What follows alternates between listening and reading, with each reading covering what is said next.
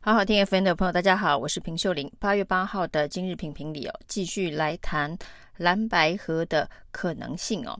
那在郭台铭看来是要投入参选的状态之下，第一时间柯文哲的反应哦是觉得，那再也如果分为三股势力的话，应该会全挂，那等于是保送赖清德。但事实上真的有这么悲观吗？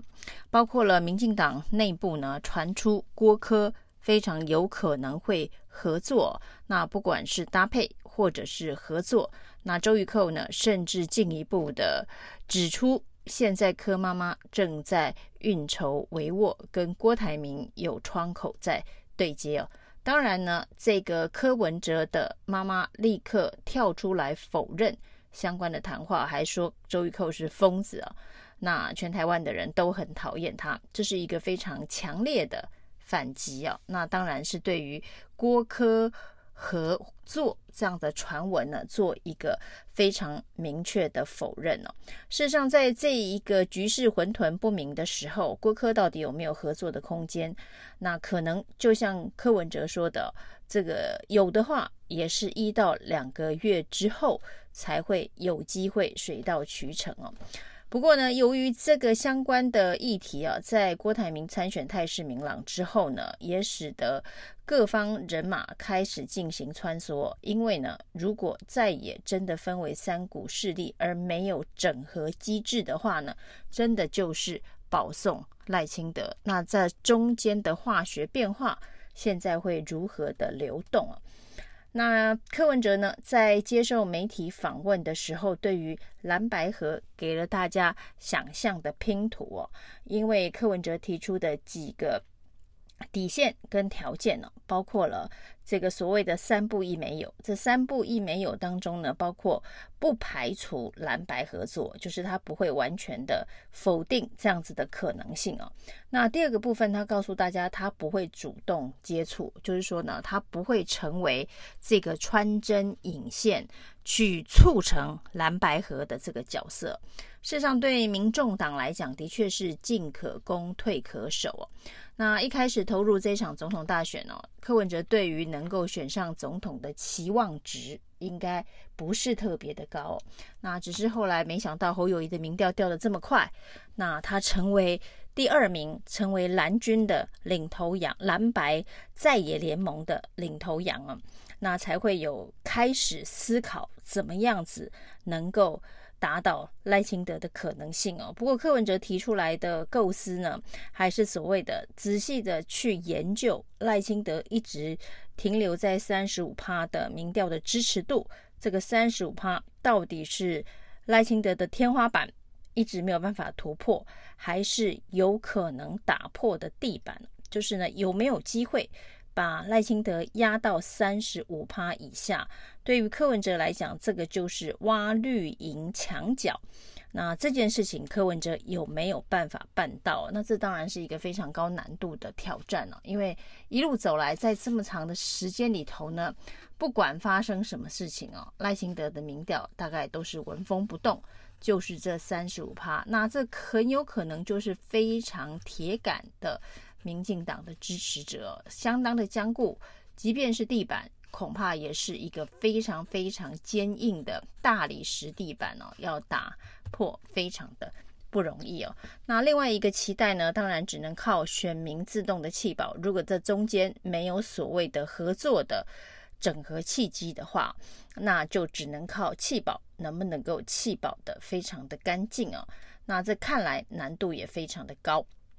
所以，当柯文哲抛出不排除合作可能性的这个说法的时候呢，代表柯文哲也认为他原本的这两个可能途径，也就是打破赖清德的地板，或者是呢选民自动的弃保，而且弃保程度啊、非常的干净啊，这两件事情看来难度都非常的高，所以他开始抛出不排除合作的风向。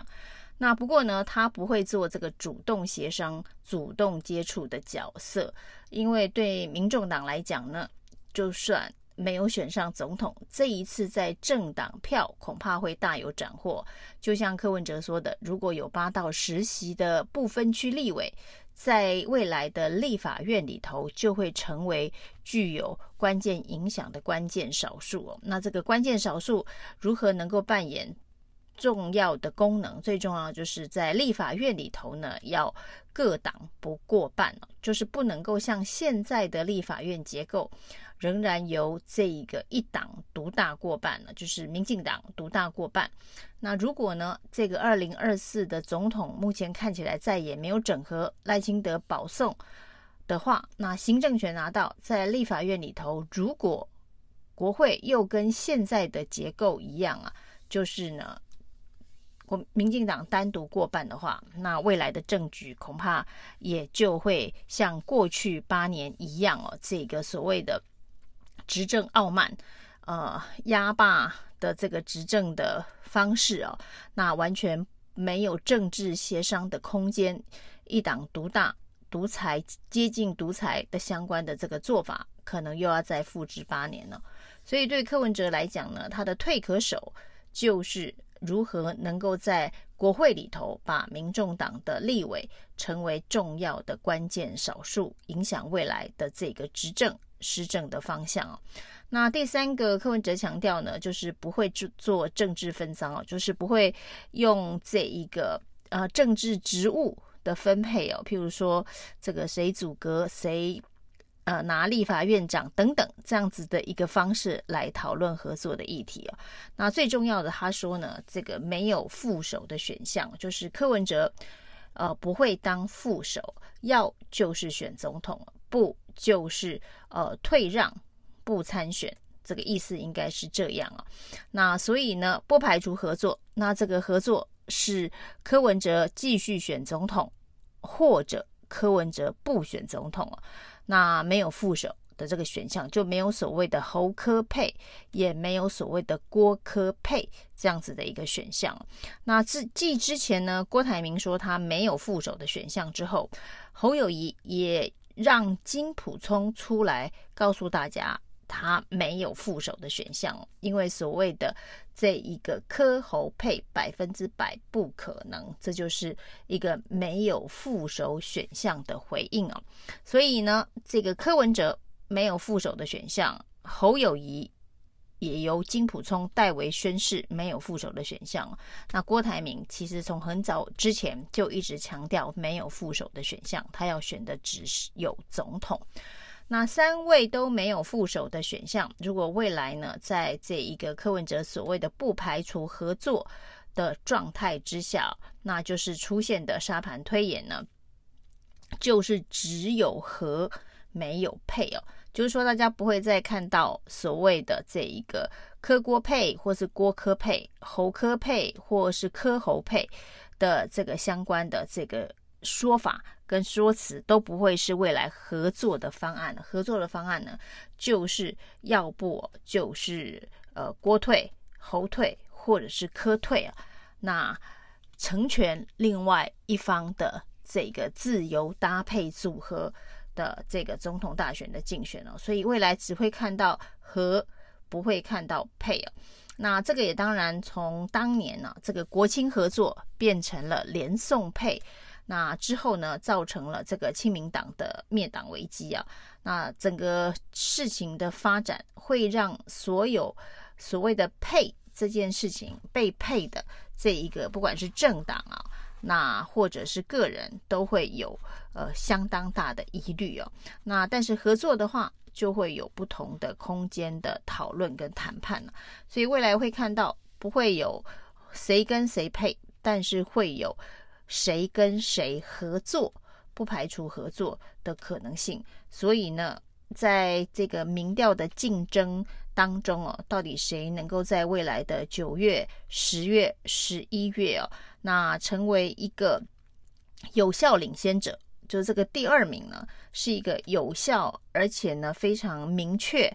啊的第二名的状态之下，那就会让其他人必须要成全这一个能够跟赖清德 PK 的